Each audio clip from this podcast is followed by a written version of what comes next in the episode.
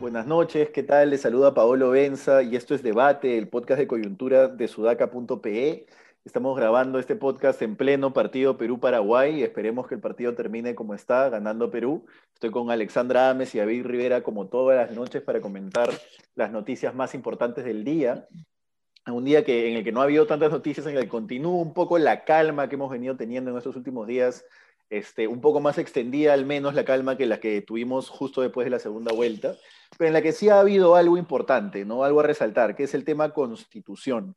El cambio de constitución, una nueva constitución, ha sido básicamente el, el, leitmotiv de toda la izquierda desde hace varios meses.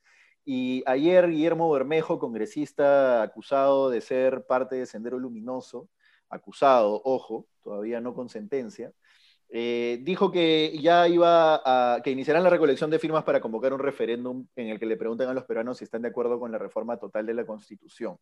Este kit electoral con el que van a hacer la, la recolección de firmas. Es una iniciativa del 2018, digamos, data del 2018 y fue comprado por Luis Trinidad, viejo compañero de Bermejo en el movimiento Todas las Voces, según informa el comercio. Hoy día Castillo ha tenido declaraciones nuevas sobre la nueva constitución para la redundancia, pero no ha dicho que lo van a hacer mediante recolección de firmas, sino mediante asamblea constituyente que le va a pedir al Congreso, según dice, el mismo 28 de julio, terminado el mensaje a la nación. Él ya es presidente, eso es evidente, no creo que haya mucho que discutir ahí, pero sí es interesante, eh, digamos, analizar cómo se va a llevar a cabo la nueva constitución. Yo creo que lo que ellos quieren es cubrir todos los frentes. Ellos quieren una nueva constitución.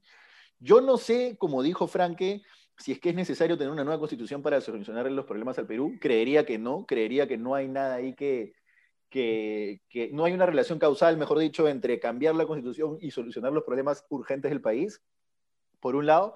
Por otro, creo que la reivindicación de no tener una constitución creada en democracia es algo que no necesariamente eh, tenemos que tener como prioridad hoy. Hoy la prioridad es la reactivación económica que está en marcha, como dijo Velarde el otro día, y la, la contención de la pandemia y, digamos, hay entre eso y cambiar la nueva constitución para tener dignidad y no tener una constitución así en, dictadura, hay un montón de otras prioridades en medio, ¿no? Yo no vería que eso sea lo, lo esto, pero lo que sí me queda claro es que Castillo quiere, Castillo probablemente Perú Libre, Cerrón también, quiere tener una nueva constitución, sea por la vía del Congreso, sea, de la constituyente, mejor dicho, sea por la vía del referéndum. Eso, más, más que eh, eh, emocionarme, me preocupa me preocupa porque el control de lo que se escribe en esa constitución y, digamos, el nacimiento de una nueva constitución puede dar pie a que eh, ellos utilicen esa constitución de diversos, eh, eh, digamos, en diversas maneras. Entonces, para abrir el debate, ¿cómo lo ven ustedes? Bueno, en principio, me parece que están en todo su derecho, tanto mejor desde, bueno, ahora es congresista electo, ¿no? Pero desde el colectivo como ciudadanos organizados están en todo el derecho de pedir un referéndum y Pedro Castillo tiene todo el derecho también de poder eh, eh, pedir una nueva constitución. Evidentemente esto se tiene que hacer dentro del marco constitucional, ¿no? No, no, no, puede esto eh, hacer, generar un quiebre, digamos, de la institucionalidad democrática en lo absoluto. Y lo otro es que a mí, la verdad, personalmente me parece un despropósito cambiar la constitución porque, o sea, tú lo has dicho, Paolo, la, Constitución no va a solucionar los problemas que, que tenemos realmente.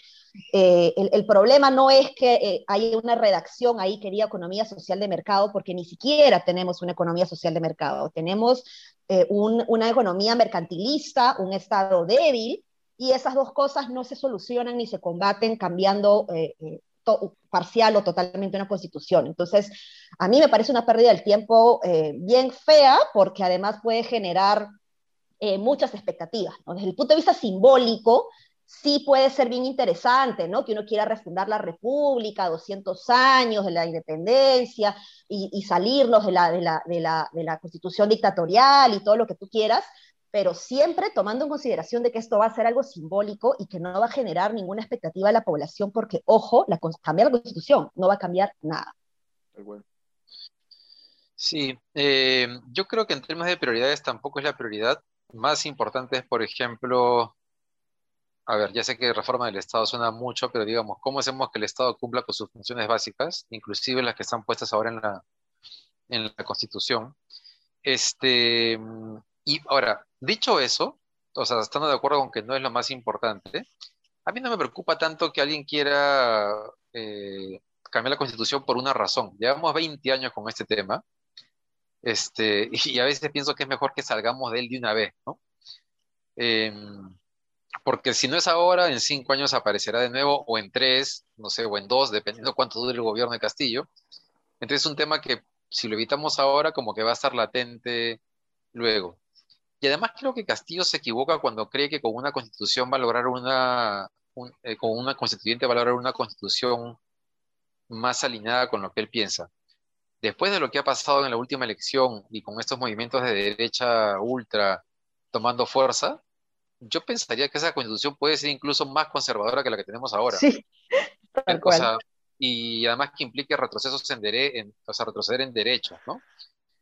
Este, ahora, dicho eso, sí, ahora, a mí, lo, a mí lo que me preocupa es realmente que Castillo, o sea, dice generalidades, pero yo no sé para qué quiere cambiar la, la constitución. O sea, quiere una asamblea constituyente que, ¿cómo era? Que huela, que sepa. Olor, color y sabor a pueblo. Pueblo, ya, ok. Pero, ¿qué cosa es, para, para, qué cosa te parece mal de la actual constitución? ¿Qué cosa quieres cambiar? O sea, no es posible debatir sin algo, o sea, mínimamente aterrizado. Y a mí lo que me da miedo, en verdad, es que faltan 26 días para el nuevo gobierno. Y salvo lo que dice Frank en las presentaciones a bancos de inversión, yo qué sé, no tenemos la menor idea de qué cosa quiere ese gobierno. Ni idea.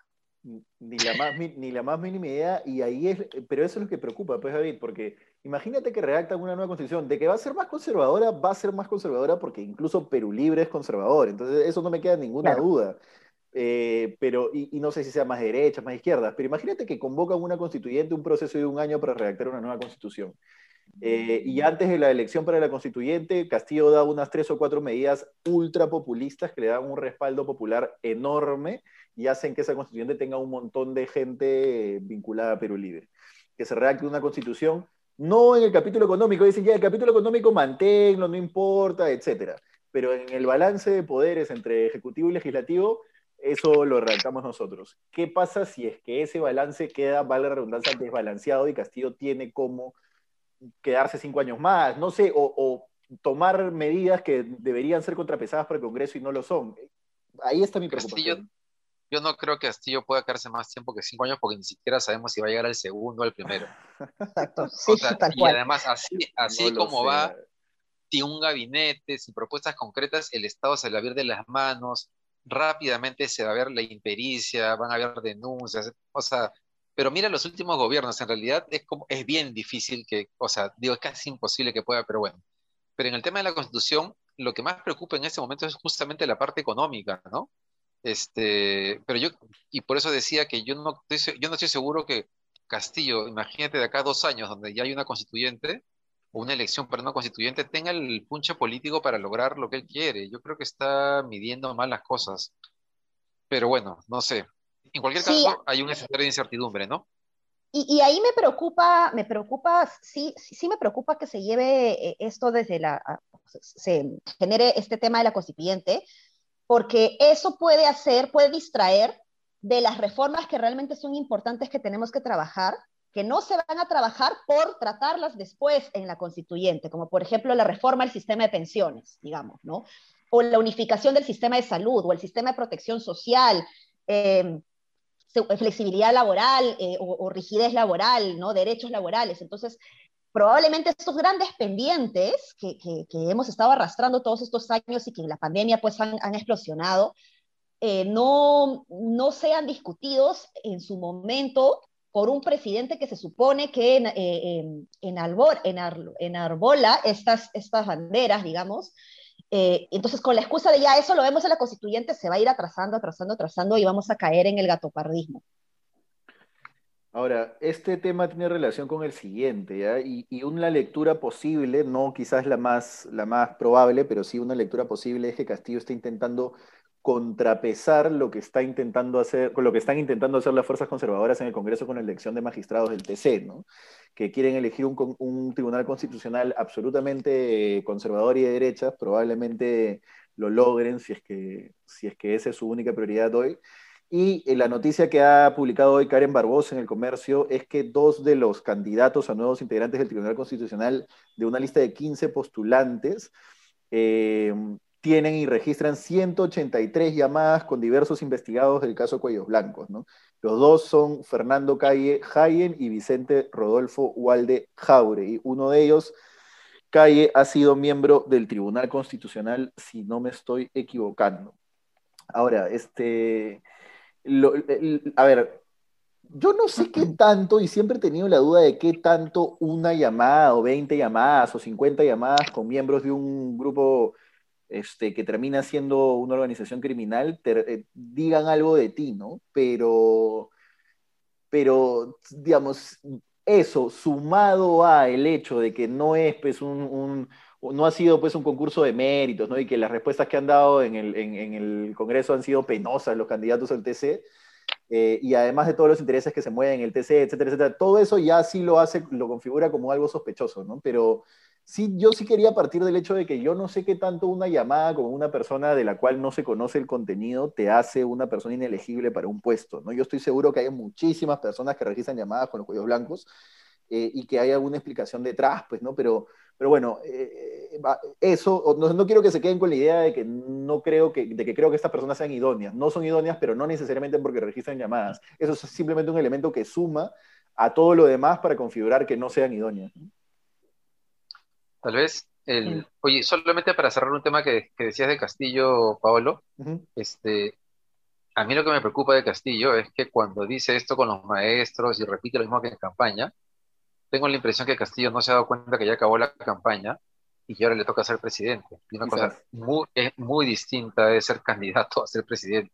Entonces, por eso tengo la impresión que si él cree que va a gobernar con las arengas con las que ganó una elección, en seis meses esa aprobación está en 20% y no hay asamblea constituyente ni nada por el estilo. Pero, mm. pero, pero dicho eso, sobre el tema que planteas, creo que has planteado bien el punto, ¿no? que las llamadas no dicen necesariamente mucho. Tal vez lo que llama la atención es que la comisión evaluadora, no, o sea, que esa variable no estaba incluida en sus filtros. Y que en cualquier caso las 183 llamadas deberían haberte hecho averiguar un poco más de quiénes son, por qué los llamaron, cuál es su vínculo, cuál es su relación y el tema es que ni siquiera se ha evaluado esa variable, ¿no? Eh, sí, no, acá, acá tenemos que tener en cuenta eh, una cosa, ¿no? Estamos eh, primero 2, 2 de julio, ya no queda nada. ¿Cuándo se cierra formalmente el Congreso? me agarraste, no sé la fecha exacta. Yo tampoco sé, ¿no? Pero sí, o sea, este tema sí es bien importante, ¿no? Entonces sí tenemos que, tener mucho cuidado de, manejarlo con, muchas pinzas. Y yo haría un llamado a los medios de prensa, ¿no? Pero ya no sé a quiénes, ¿no? Porque, porque la verdad es que no, no, ya ni siquiera nos hemos quedado con, o sea, antes teníamos, eh, para la democracia ha sido muy importante justamente eh, para la incidencia pública, ¿no? El papel del, periodismo eh, es muy importante y, hemos perdido un poco de piso por ahí eh, porque se ha perdido la credibilidad de los medios de prensa tradicionales, ¿no? Por más que a ellos también les interese este tema. Sí, sí, Y, y yo no sé qué tanto en la elección de magistrados del TC los medios vayan a querer tomar partido ahora. Creo que hay un componente de boicotear un gobierno de Castillo en la elección de magistrados del TC con la que los medios por lo menos tendrían que estar alineados, como han estado alineados hasta ahora en el boicot de un futuro gobierno de Castillo. Entonces, no sé si es que la nueva cara de América Televisión, por ejemplo, bajo la, bajo la dirección periodística de UME, esté dispuesta a comprarse el pleito en este caso. ¿no? Y, el comercio es otra cosa, pero bueno, en fin. Eh, no depende, porque si para si esos nuevos magistrados le van a ser funcionales para bajárselo a Castillo. Exacto, a eso voy, ¿no? Exacto. Claro. Tal vez Canal 4 no diga nada. Por eso voy, ah, o sea, ellos ya han estado alineados con un boicot de un futuro gobierno de Castillo, imitando criptógrafos que acusaban fraude sin ninguna prueba. ¿Por qué no se alinearían con un boicot de un gobierno ya efectivo de Castillo desde el Tribunal Constitucional y por qué denunciarían una mala elección de, de magistrados? ¿no? Ahora, claro, también hay una distancia entre los dueños de los medios y los directores periodísticos y los periodistas en sí mismos, pero bueno, ya toca ver qué, tanto, qué tanta independencia se les permite a ellos, ¿no? Sí, creo que si, si no hay una, nuevamente, si no hay una marcha grande, fuerte, el Congreso no va a parar y lo va a hacer de todas maneras. No, hay, no hay, otra forma de, de, de, evitarlo, ¿no? Hablando de marchas, comentemos ahora este videíto que has pasado de la marcha de este, este, sábado 3 de julio, ¿no? De Marcha Nacional pidiendo nuevas elecciones, que es un video eh, que tiene la canción, ¿cómo se llama? Las Torres, las Torres de los no sé Las Torres. Que empieza, joven, Pablo. Que empieza un terrorista, dos terroristas. No, ¿cómo no voy a conocer las Torres? pero, pero es, es, un poco ya, yo, yo no, yo lo, lo, que siento, ¿saben qué es? Que los moderados se van, se van, se van saliendo y van quedando los, los más eh, radicales y que están dispuestos a aceptarlo todo. Por ejemplo, Barnechea, ¿no? Por ejemplo, eh, Montoya, por ejemplo, etcétera. Es más, me sorprende que Nano Guerra siga en esa payasada, porque Nano es, Nando es papelonero, le gusta el show y todo, pero es un tipo más, o sea, es un tipo que a mí me parece inteligente, ¿me entiendes? Me parece una persona con la que se puede conversar de temas de fondo, que conoce de lo suyo, que sabe venderse, etcétera, pero sigue metido en eso, ¿no? Yo creo que poco a poco se van a ir saliendo, la propia Keiko, según Tafur, ya va a abandonar al conservadurismo, ¿no? Pero bueno, en fin. Sí. Estoy de acuerdo contigo, y eso es lo peligroso, ¿no? Que se mantiene la, la polarización, ¿a dónde te puede llevar? Tú decías, tú decías, o alguien decía, no me acuerdo, si es que en una eventual elección de, digamos, que se convoquen nuevas elecciones porque Castillo lo sacan en una eventual elección en dos años, eh, las fuerzas conservadoras puedan obtener 19%, 20% y pasar a la segunda vuelta, ¿no? Eso es muy, muy fácil. Eso es probable. Es muy fácil. Sí. sí, e, ese es, ese es el, el, el, legado que nos deja esta elección herida, ¿no? El, el potencial que tiene la derecha radical de, crecer mucho más. Sí, sí, y ya hemos visto en otros países cómo crecen, ¿no? O sea, ya tienen un líder, ya tienen un Bolsonaro, ya tienen un Trump, que se llama Rafael López Aliada. Eh, pero bueno, en fin, ojalá que no, ojalá que no. Y lo Oye, también es este... Dale, dale, Pablo. Eso, eso. Tú ibas a hablar, me imagino, de, la charla, de Franque y, y Campodónico. Frankie Campo. Ah, bueno, esta charla a, bancos de inversión, donde supuestamente, donde nuevamente Frankie y Campónico dan tranquilidad a los inversionistas respecto a qué cosas quieren hacer y qué no quieren hacer. Eso ha sido ayer o anteayer, pero claro, y también ayer fue lo, el evento este de donde estuvo Julio Velarde y Rosa María Palacios le pregunta si es que se queda o no se queda, y Julio Velarde le responde que cuando asuma va a conversar con él, pero Rosa María Palacios pone un tuit que dice eso, lo entendí como un sí, creo que pone Rosa María Palacios. Sí, ajá. Entonces, de pronto ya está, eh, o sea, de pronto hay estas variables de tranquilidad, pero de pronto sale Castillo con la constituyente y Bermejo con el tema de las firmas, y de pronto todo entra en duda de nuevo, ¿no? Este, el mismo Frank, el mismo Frank dice en lo que tú has pasado, David, este, que, que le, han le han ratificado lo dicho por él con, con, lo de Velarde, ¿no? O sea que al decirle a Velarde que se quede, eso viene de, de, Franque y Castillo está dándole el respaldo, ¿no es cierto? Exacto. Este, pero en verdad que hasta ahora no sabemos qué, o sea, es que no sabemos qué piensa Castillo de verdad, ¿no? Y además creo que no lo vamos a saber hasta el 28 de julio, y tal vez tampoco el 28 de julio. Sí, pues. Ahora, no, la verdad. Dale, dale, Se, nos, se, nos, se nos viene un gobierno bien débil, ¿no? También, o sea, hay que ver, hay que ver este, cómo se puede hacer para, para pasar estos cinco años sin sufrir tanto, pero la verdad que el escenario no, no es muy alentador. Ahora, para, para, cerrar, ya rozamos los 20 minutos, pero para cerrar la pregunta es, ¿es Franke un tonto útil? O sea, ¿es Franke a quien están utilizando para, para que se siente con los bancos y calme a la gente, pero después va a hacer Castillo lo que quiera? Porque no creo que sea Cerrón el tonto útil, ¿eh? tonto no es. Eh, yo no creo que sea necesariamente así porque sería muy ingenuo de parte de Castillo, ¿no? Porque, o sea, que lo usas un mes. Yo creo que Castillo no sabe qué cosa quiere, naturalmente. Mm. O sea, que creo que Castillo está descubriendo. Castillo ha dicho toda la campaña en generalidades, está tratando de darle contenido a esas cosas generales que cree. y, y creo que no le va a alcanzar el tiempo, además hasta el 28 de julio para terminar de hacerlo. Entonces, la gran pregunta es quiénes van a terminar en ese gabinete para terminar de darle contenido a esas generalidades. y a quiénes va a escuchar, ¿no? Y a quiénes va a escuchar. Castillo, tú dices que está bien descubriendo cómo gobernar. Puta madre. estamos, fregados. Bueno, pero... Pero, si, PPK se tomó su tiempo y no sé si llegó a ser consciente de que era presidente, imagínate. Pero Y ya viste cómo terminamos, ¿no? sí. Exactamente, claro.